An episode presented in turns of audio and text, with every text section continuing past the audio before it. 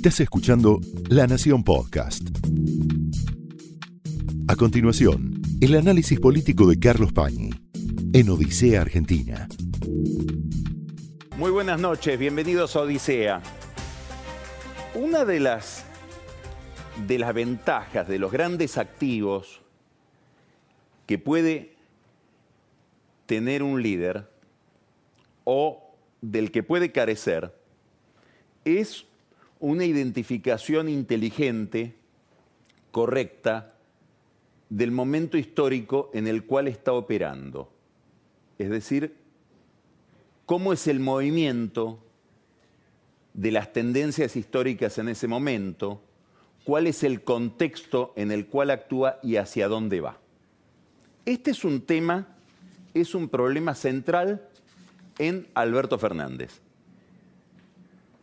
Si uno mira las, afirmaciones de Fernández respecto del lugar que él ocupa hoy en la historia y mira esas afirmaciones en relación con la economía,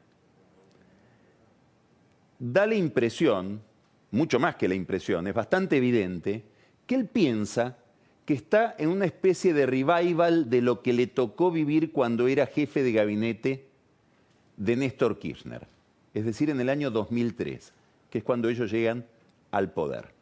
Es decir, desde el punto de vista del ciclo económico, habría quedado atrás una gran crisis heredada, la del 2001, se, se empezaría a ordenar la economía y después del arreglo de la deuda, un gran movimiento de recuperación económica que hizo que la economía creciera a tasas muy difíciles de encontrar en la historia anterior. Bueno, este es el discurso de Fernández, esta es la forma en que él cree que se comporta la trayectoria histórica en el momento en que él preside el país. Hoy ha habido una noticia muy importante, previsible por otra parte, que es que el estimador mensual de actividad económica registró para el mes de abril una caída justamente de la actividad, que es lo que registra ese indicador, del 26,4%. 26,4%. Fíjese usted este cuadro. Este cuadro lo, publicó esta tarde en su cuenta de Twitter Alfonso Pratgay.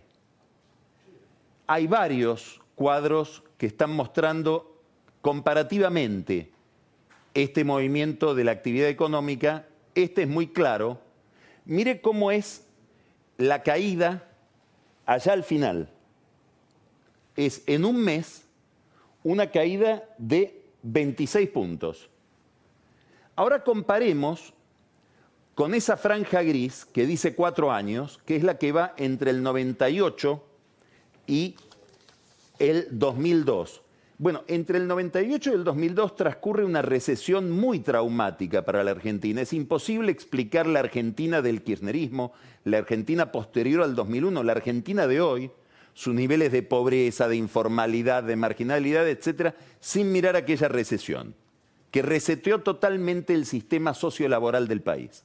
Bueno, en aquel momento, fíjese el cuadro, ha, ha habido una caída de 21 0.20% en cuatro años. Ahora estamos hablando de una caída de 26% en un mes. Los fenómenos históricos, los fenómenos sociales, políticos, bueno, tienen que ver, están, tienen un significado que se, se lo deben a su intensidad, pero también se lo deben a su velocidad.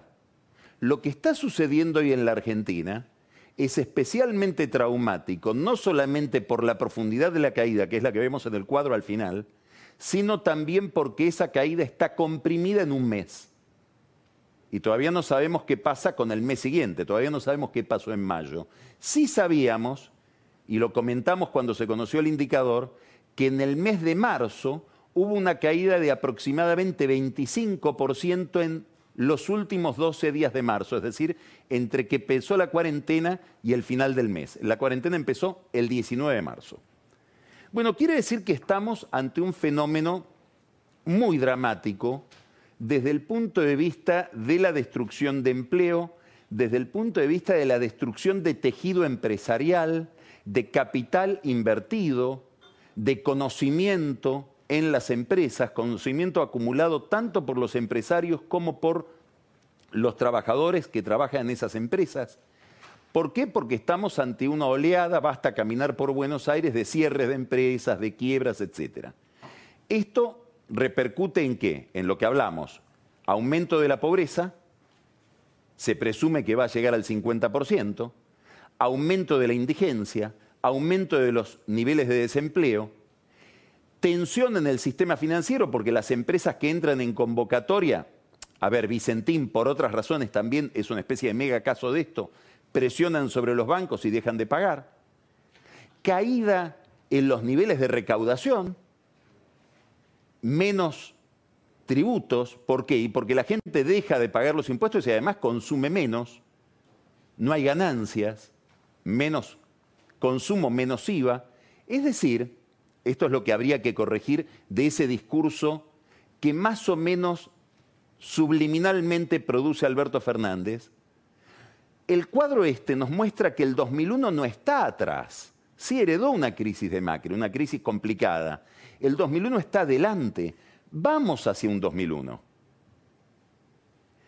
Y no hay por parte del gobierno un discurso claro, no tanto de cómo saldremos de ese 2001 o cómo lo vamos a encarar, sino más bien de que lo tengamos registrado, que es lo primero que hay que hacer para tener después un programa o una hoja de ruta.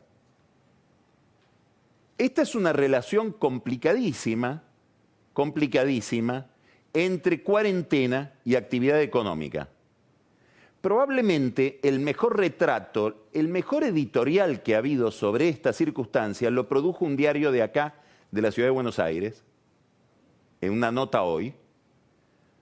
No es un diario opositor, es página 12, un diario conceptualmente muy alineado con el gobierno. De hecho, su dueño es un militante del kirchnerismo, el sindicalista Víctor Santamaría, que ahora compra también Canal 9, y es un hombre que tiene una cantidad de gente dentro del gobierno como funcionarios. Miren esa foto, que la publica página 12.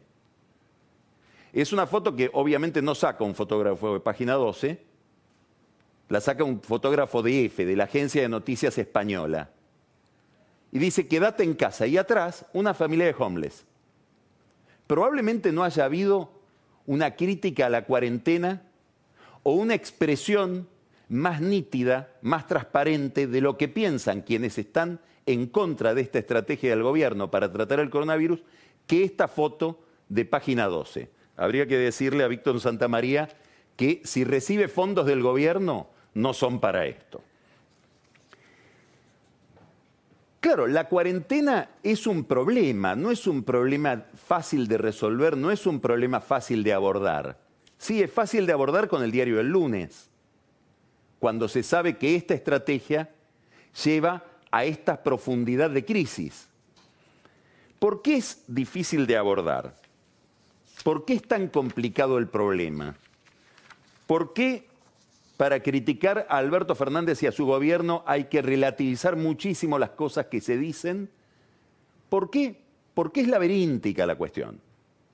Primero, estamos hablando de una enfermedad sobre la que se sabe todavía muy poco, muy poco. Si uno lee todos los informes que a diario se producen, sobre todo los de científicos, los de epidemiólogos, etcétera, se sabe muy poco del comportamiento de este virus.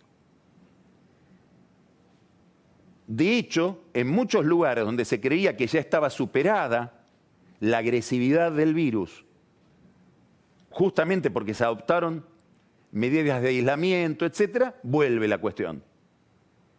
En Estados Unidos hoy se están cerrando ocho ciudades importantes. La ciudad de Miami es la que más problemas presenta. Hace dos semanas se habrían reabierto las playas en Miami. Hoy se cierran los restaurantes, que también se habían abierto para que la gente pudiera comer al aire libre, no en lugares cerrados. Vuelve Estados Unidos sobre sus pasos entonces. No hay vacuna. No se sabe cuándo se va a conocer una vacuna contra el coronavirus. Aparentemente uno de los ensayos o de los estudios más avanzados es el de la Universidad de Oxford, al que están apostando distintos países. Preste atención a esto. Brasil acaba de invertir 127 millones de dólares en el laboratorio de la Universidad de Oxford para tener derecho no solamente a producir esa vacuna, sino más que nada a tener la patente. Con esta inversión de 127 millones de dólares de Brasil, si hubiera una vacuna, Brasil adquiere 70 millones de dosis. ¿Dónde estamos nosotros en esa fila? Mejor dicho, ¿estamos en esa fila? ¿A alguien se le ocurrió ponerse en la fila de las vacunas que en algún momento, si es que se produce esa vacuna, si es que se encuentra la solución para este virus, va a ser súper demandada? No sabemos. A los kits para hacer hisopados llegamos tarde. A la vacuna, ¿cómo vamos a llegar? Bolsonaro, que es bastante delirante, por no decir muy delirante, está anotado en esa fila. ¿Tendrá alguna racionalidad eso? ¿Habrá que poner una moneda en esa inversión? No hay un remedio. Sí, está aparentemente funcionando bien la idea de transfundir plasma de gente que ya tuvo el virus y que por lo tanto se supone, tampoco nada es seguro, está inmunizada, tiene altos niveles de anticuerpos en aquellos pacientes más vulnerables que están contagiados y que pueden tener más riesgo su salud por sobre todo su edad. Pero no es un remedio, es un atenuante. Aparentemente esta estrategia que la explicó muy bien aquí en Odisea el doctor Fernando Pollack, esa estrategia estaría dando resultados, pero tampoco es una terapia, es un atenuante. Lo que se denomina inmunidad de rebaño. Bueno, por ahí pareciera haber alguna solución o alguna expectativa. ¿Qué quiere decir la inmunidad de rebaño? Nos vamos contagiando nos vamos inmunizando y hay un momento en que esa inmunidad involucra a tanta gente, beneficia a tanta gente que la epidemia empieza a ceder y la curva empieza a bajar en serio. Hay estudios, hay uno muy divulgado en estos días del doctor Nick Lewis, que dicen, estamos descubriendo que la inmunidad de rebaño se adquiere con una proporción no necesariamente alta de población. Es decir, habría un grupo de gente que se contagia más, 15, 20% de la sociedad, y una vez que esos están contagiados, el resto se va contagiando cada vez menos. O porque están aislados y viven aislados, o porque son menos vulnerables al contagio.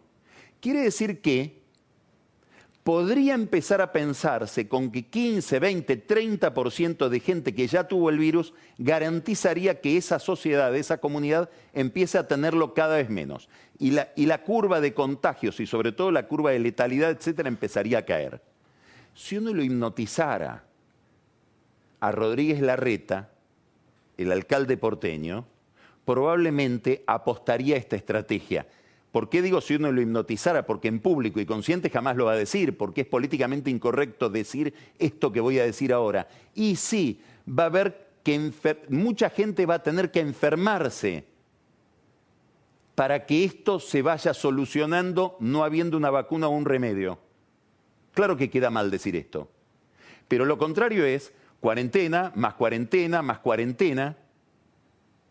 No sabemos hasta cuándo estirando la arruga, porque el virus sigue esperando del otro lado de la puerta, porque la cuarentena no es cura, no es un método de cura, es una forma de demorar el pico.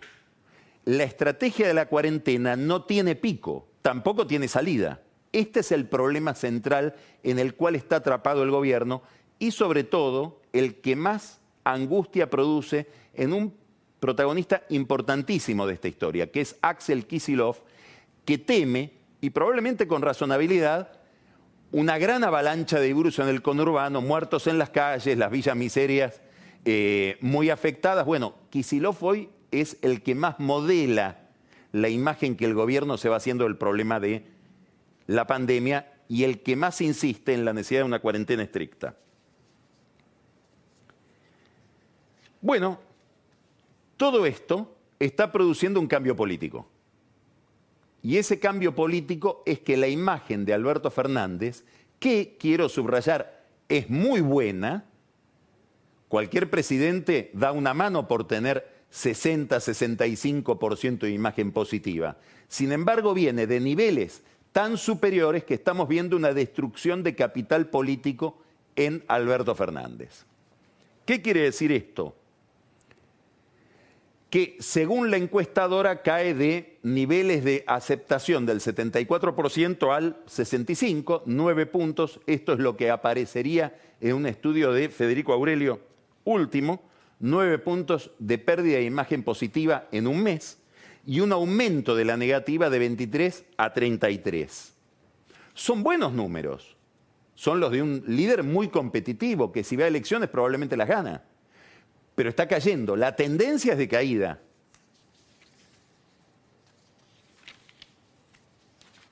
Hay encuestas, como por ejemplo una de Hugo Aime, que da una caída de 76 a 60 en dos meses. Bueno, es una caída muy importante muy importante. Claro, 60 es mucho, pero 76 era mucho más.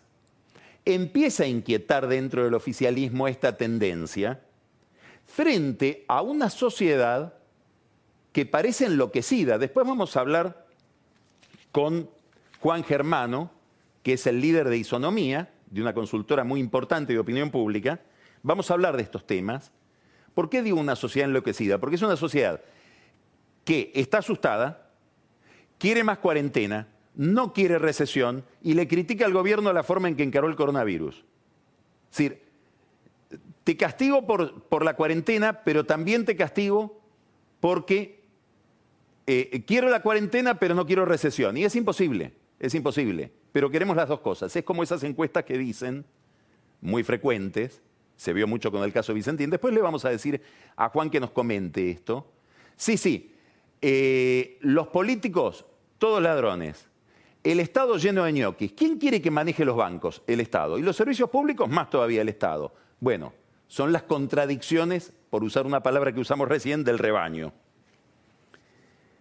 Vicentín agravó este problema de imagen de Alberto Fernández. ¿Por qué? Porque se lo vio un presidente muy dominado por Cristina Kirchner y se vio sobre todo en el núcleo opositor, Alberto Fernández como una especie de fogonazo de chavismo, por decirlo de alguna manera, del que él quiere volver. Por eso ustedes habrán visto que no se habla más de estatización. Fernández le dijo a Gabriel Delgado, el interventor o el, encargado de la operación Vicentín, y a Omar Perotti, el gobernador de Santa Fe, encárguense ustedes de esto, traten de encontrar una salida que me evite a mí tener que estatizar. Esa salida es con IPF, esa salida es con los em, acreedores comerciales de Vicentín, es decir, los proveedores de granos que no cobraron. Esa salida es con los corredores de bolsa de la Bolsa de Rosario, que tampoco cobraron y son acreedores de la empresa. Habrá que buscar qué pasa con el Banco Nación, que es un gran acreedor, los bancos internacionales. Y una pregunta principal, ¿quién pone la plata? Porque para que esta empresa empiece a funcionar de nuevo, se necesitan 300 millones de dólares. Bueno, habrá que buscar un inversor. ¿Habrá algún interesado? No sabemos. Alrededor del problema Vicentín empiezan a haber otras preguntas. Y es si hubo algún tipo de utilización política de este tema. Es bastante evidente que Cristina Kirchner piensa, o por lo menos pensaba, muy alimentada por Claudio Lozano, el director del Banco Nación que lleva el caso Vicentín en ese directorio, y que mucho no pudo explicar de sus afirmaciones cuando tuvo que dar declaraciones delante de la justicia. Aparentemente él se había dejado llevar por rumores de pasillo, que en la gente de Vicentín se iba a encontrar al, digamos así, al Lázaro Báez, al Cristóbal López de Macri. Bueno, aparentemente esa teoría, más allá de la cercanía de el líder de Vicentín eh, Nardelli, Sergio Nardelli, con el expresidente Macri, no daba tanto. Ahora, la pregunta es, ¿hay una utilización política en otro sentido? Si las mismas categorías que se aplican en el caso Vicentín se aplicaran en otra empresa, Molinos Cañuelas, que está en la misma situación de concurso, con las mismas sospechas que pesan sobre Vicentín, prácticamente con los mismos acreedores. El Nardelli de eh, Molinos Cañuelas se llama Aldo Navile. ¿Por qué nadie del gobierno miró esa empresa, que es una empresa de gran dimensión también? ¿Será porque hay alguna vinculación con gente del Poder Ejecutivo? Signo de interrogación. Empezamos en la zona de penumbras, donde no sabemos hasta dónde la indignación no es una indignación teledirigida porque hay cuestiones de afinidades políticas o de financiamiento de campañas. Frente a todo este cuadro que implica la caída que mostrábamos hoy en ese cuadro, estrepitosa, un derrumbe histórico, nunca visto, el impacto de ese derrumbe sobre la imagen de Fernández es evidente que el gobierno necesita hacer algún gol, sobre todo después de Vicentín. Y ese gol es, o sería, si fuera un gol, el arreglo de la deuda. Da la impresión de que una parte importante de este problema está en vías de resolución. Hay un grupo de fondos que eran los que supuestamente tenían menos deuda de la Argentina, compraron en los últimos dos meses bastante como para tener más deuda ahora, e hicieron un gran negocio, apostaron a que había acuerdo, FinTech de David Martínez, muy conocedor de la Argentina, a pesar de que es mexicano y vive en Estados Unidos, muy conocedor de la Argentina, Greylock, Gramercy, son tres fondos que prácticamente ya acordaron la reestructuración con el gobierno. Están cercanos a Massa, por lo tanto cercanos a Máximo Kirchner.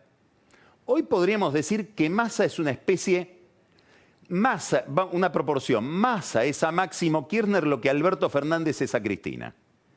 El que trata de conectarlo con el exterior, el que trata de llevarlo por caminos que le son desconocidos, el que trata de convertirse en presidente si el otro no puede o no quiere ser presidente. Bueno, estos fondos estarían ya en un arreglo con Martín Guzmán. Otros fondos, los más importantes, los más voluminosos, los que más peso tienen en el mercado, BlackRock, Fidelity, Ashmore, bueno, esos todavía no arreglaron y tienen todavía por discutir cláusulas legales. No quiero meterme en este tema que es bastante técnico, tiene que ver con las cláusulas de acción colectiva, es decir, con las mayorías que necesita alcanzar el gobierno para que, arreglando con un grupo, los demás no puedan ir a hacer un juicio, es decir, tengan que someterse a ese arreglo. Alrededor de este problema hay toda una discusión legal. Y ya el estudio White Time Case, que es el estudio que defiende a estos fondos, le avisó al estudio del gobierno en Estados Unidos, Clary Gottlieb, cuidado, porque si no se resuelve este tema legal, nosotros vamos a ir a tribunales. Es un problema delicado para Martín Guzmán. ¿Por qué? Y bueno, porque esas cláusulas se hicieron justamente para no terminar en un juicio. ¿En qué consiste el acuerdo? Si lo tuvimos que sintetizar mucho, en que Guzmán, desde la primera oferta a esta que ahora le aceptan, FinTech, Grammers y Greylock, puso 10 mil millones de dólares más en la oferta. Ofrece 10 mil millones de dólares más que los que ofrecía al comienzo, cuando hizo la primera oferta en el mes de abril. Técnicamente esto quiere decir que el valor presente de los bonos hoy sería el que él ofrece y el que pacta con estos, con estos bonistas, el valor del bono en el mercado sería de 53 centavos de dólar. Algo que hace tres meses valía en el mercado 25. Y que estos bonistas deben haber comprado por 30. Hace un mes y medio. Hace un gran negocio. Entre 30, yo no digo que van a poder vender ese bono en 53 al día siguiente de hacer el acuerdo, pero si lo venden en 45 hicieron una diferencia importantísima en un mundo donde la tasa de interés es cero. Gracias Guzmán por la demora, porque en la medida en que todo esto se demoró, el negocio era más grande. la tasa que, por la que calculan la tasa de descuento, que es como la tasa de descuento de un cheque, algo parecido, por la que calculan estos 53 centavos es de 10%, el capital va a ser similar al que está en cuestión. Esto es importante. De capital no hay recorte. El volumen de deuda medido en capital que tiene la Argentina va a seguir siendo el mismo. Lo que hay es un recorte de los intereses. Ahí es donde, Guzmán saca una ventaja. El plazo en realidad se achica, claro, la deuda original tiene bonos de 100 años y, muy importante, finalmente es casi seguro que no va a haber un bono estímulo, digamos, un bono por el cual te pago más, por ejemplo, si las exportaciones de la Argentina aumentan. Eso que se había discutido hasta ayer, daré la impresión de que Guzmán no lo quiere pagar por temor a que se diga, bueno, no conseguiste ninguna ventaja, aumentaste el capital más que reducirlo y no cumplís con lo que te exige la ley de administración financiera. Esa ley establece que hay tres variables para la, reestructuración, capital, intereses y plazo. En dos tenés que encontrar mejoras. Bueno, este es un marco legal importante al cual se tiene que ajustar el ministro Guzmán. ¿Qué quieren BlackRock, Fidelity, Ashmore, los fondos grandes, los que le están discutiendo la cuestión legal, a lo mejor no quieren tanto que le resuelva la cuestión legal como cuatro centavos más. Que lo que Guzmán ofrece por 53 valga 57. Claro, la oposición, sobre todo la izquierda, le va a hacer preguntas incómodas al ministro. La principal, si la deuda que vos ofrecías a 39 hace dos meses era el máximo que podías ofrecer porque todo lo demás no era sustentable. ¿Cómo explicás la sustentabilidad de 53 centavos si no eran sustentables 39? Bueno, es un problema de haber negociado en público. Al negociar en público sabemos que él ofrecía 39 y que ahora ofrece 53. Si hubiera hecho una oferta secreta y hoy nos, nos diera el resultado, a lo mejor era más difícil conocer eso. La otra pregunta vas a pagar los intereses caídos con un bono. Todo el tiempo que corrió, corrieron intereses que ahora los tenés que pagar. Los podrías haber reestructurado de entrada.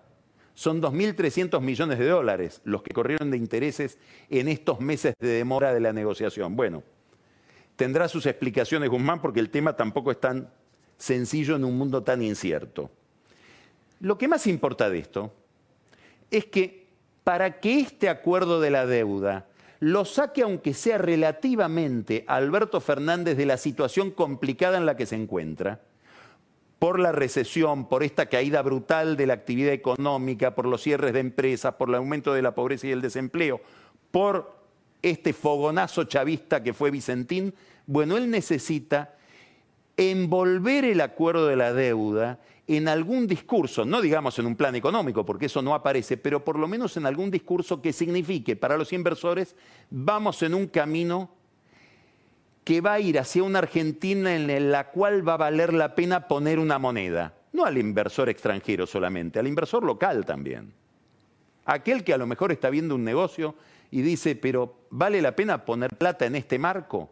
Bueno, acá es donde falla Fernández porque el acuerdo de la deuda lo envuelve en un discurso casi populista.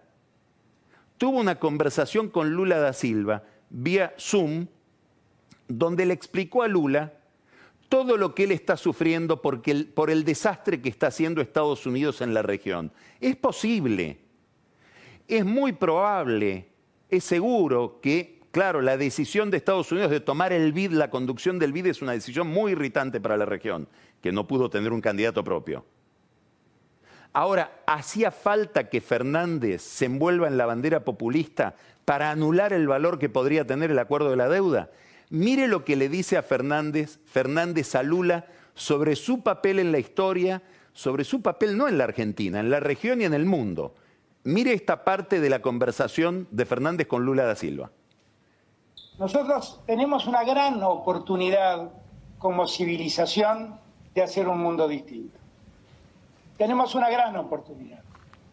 Yo le digo siempre a los argentinos que yo no sé si lo podré hacer en el mundo, ni siquiera sé si lo podré hacer en América Latina. Porque no te quiero mentir, querido Lula, yo no lo tengo a Néstor, No lo tengo al Pepe Mujica, no lo tengo a Tabaré, no lo tengo a Lugo, no lo tengo a Evo, no lo tengo a Michelle, no lo tengo a Lagos, no lo tengo a Correa, no lo tengo a Chávez. A duras penas somos dos que queremos cambiar el mundo, uno está en México, se llama Andrés Manuel López Obrador y otro soy yo. Ahí está Alberto Fernández haciendo su descripción de su lugar en la historia, cambiar el mundo, por lo menos cambiar América Latina, y ofendió a todos los gobiernos de la región, inclusive Maduro. Hay que decir que dijo, no lo tengo a Chávez, lo tengo a Maduro que no es Chávez. Ofendió obviamente a Bolsonaro porque no lo tiene a Lula ni a Dilma, ofendió a Piñera porque no lo tiene a Lagos ni a Bachelet, ofendió a Lenín Moreno porque no lo tiene a Rafael Correa, ofendió a la calle Pou porque no lo tiene a Mujica ni a Tabaré Vázquez. Pero ¿sabe qué? Ofendió más que nadie a una persona. Porque en el Instituto Patria, en la sede de la vicepresidenta, cuando vieron este video, lo que se preguntaron es, Alberto, extrañás a Néstor, extrañás a Chávez, extrañás a Lula, extrañás a Bachelet, ¿para qué los necesitas si tenés a Cristina? Esto fue el análisis político de Carlos Pañi en Odisea Argentina, un podcast exclusivo de La Nación. Escucha todos los programas de La Nación Podcast en www.lanacion.com.ar. Suscríbete para no perderte ningún episodio. Estamos en Spotify, Apple Podcast, Google Podcast y en tu reproductor de podcast favorito. Seguí escuchando La Nación Podcast.